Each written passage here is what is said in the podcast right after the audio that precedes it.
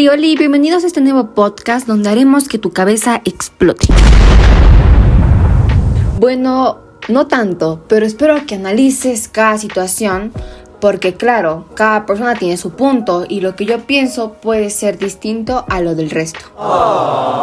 En la clase de filosofía todos los temas son interesantes porque todos estos nos ponen a razonar.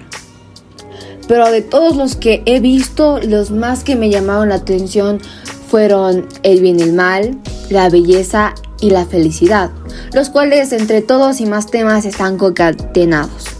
El bien y el mal se refiere a los valores inculcados a la hora de la crianza, buscando una buena moral y un camino hacia la virtud, queriendo tener un buen comportamiento a la hora de relacionarse con las personas. Consideramos que el bien es realizar una acción o tomar una decisión sin perjudicar a las personas que nos rodean. Mientras que lo malo son las cosas que sabemos que pueden lastimar a las demás personas y aún así lo hacemos. Lo bueno está relacionado con el camino hacia la virtud y el opuesto es el malo, el cual son decisiones perjudicales que se deberían evitar, o por lo menos esto es lo que nos enseñan. Ahora sí viene lo chido. Y un filósofo en especial, el cual me llamó mucho la atención su forma de pensar, hasta el punto que cambió mi forma de ver al mal. Es nada más ni nada menos que Schopenhauer, el cual sustentaba el mal como algo positivo. Él decía, nada conozco tan absurdo como la mayoría de los sistemas metafísicos que explican el mal como cosa negativa, cuando por el contrario es lo único positivo, dado que hace sentir.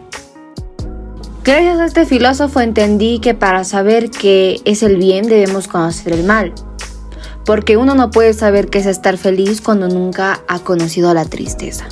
Las personas tenemos en nuestras manos el decidir hacer cosas buenas o malas, solo depende de cada uno cuál elegir. Cuando alguien cree que algo es bueno o malo, se limita de cierto punto de vista e incluso trata de apoyarse de una regla para decidir qué es.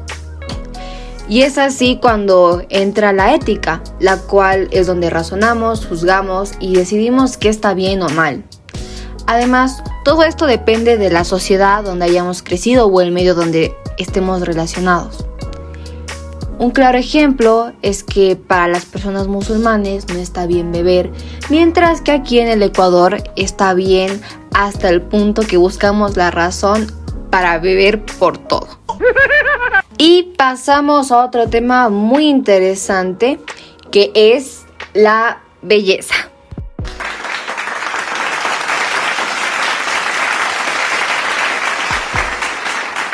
Ciertamente cuando hablamos de belleza, muchas veces se nos viene a la cabeza una chica o chico atractivo con ciertos estándares establecidos. Por ejemplo, un chico alto, que sea de ojos claros y que tenga un buen físico, la sociedad lo acepta y lo consideramos atractivo. Yeah. La belleza es lo grato, lo deseado y lo agradable.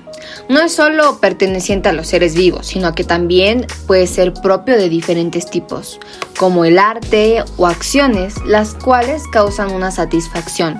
Esto se debe a que la belleza va más allá del aspecto físico y se puede decir que se centra más en el sentimiento que nos causa. La belleza subjetiva es la manera en la que cada persona asimila las cosas de forma diferente, depende de los sentimientos que experimentaba al observador ante algo y muchas veces es influenciada por los estereotipos. Oye, tranquilo viejo. Un ejemplo de belleza puede ser qué bonito está el cielo, porque estoy en un atardecer el cual me causa paz y tranquilidad el estar ahí. Pero para otras personas, el cielo no puede ser bello.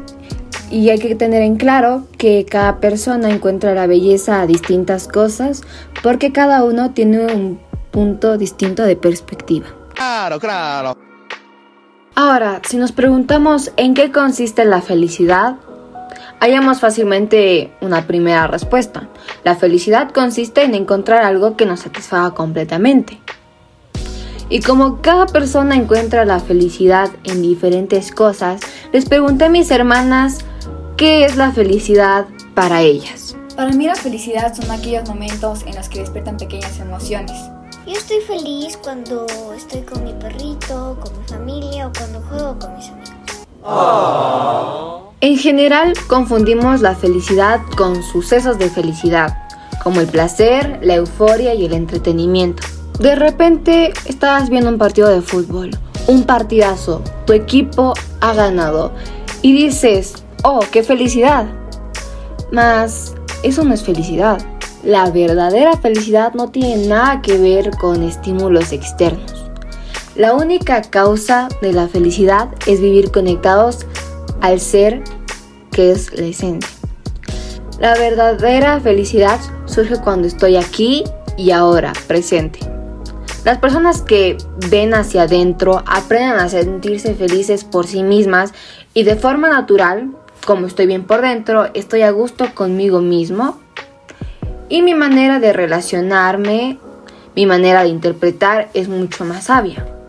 Siento felicidad desde dentro y disfruto plenamente de los estímulos externos, pero ya no me aferro de eso para ser feliz.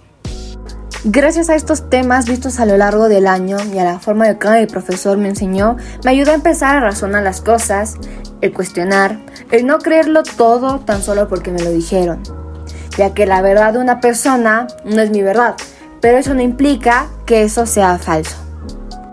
Filosofía lo definiría en tres palabras. Escuchar, analizar y respetar. Escuchar para saber salirnos de nuestra zona de confort y ver qué piensa el resto. Analizarlo porque no debemos creer todo lo que nos dicen. Y respetar porque cada persona tiene su opinión y su punto de vista. Y después de haberte explicado todo esto, todo lo que te dije aquí es mentira. Hasta el próximo podcast.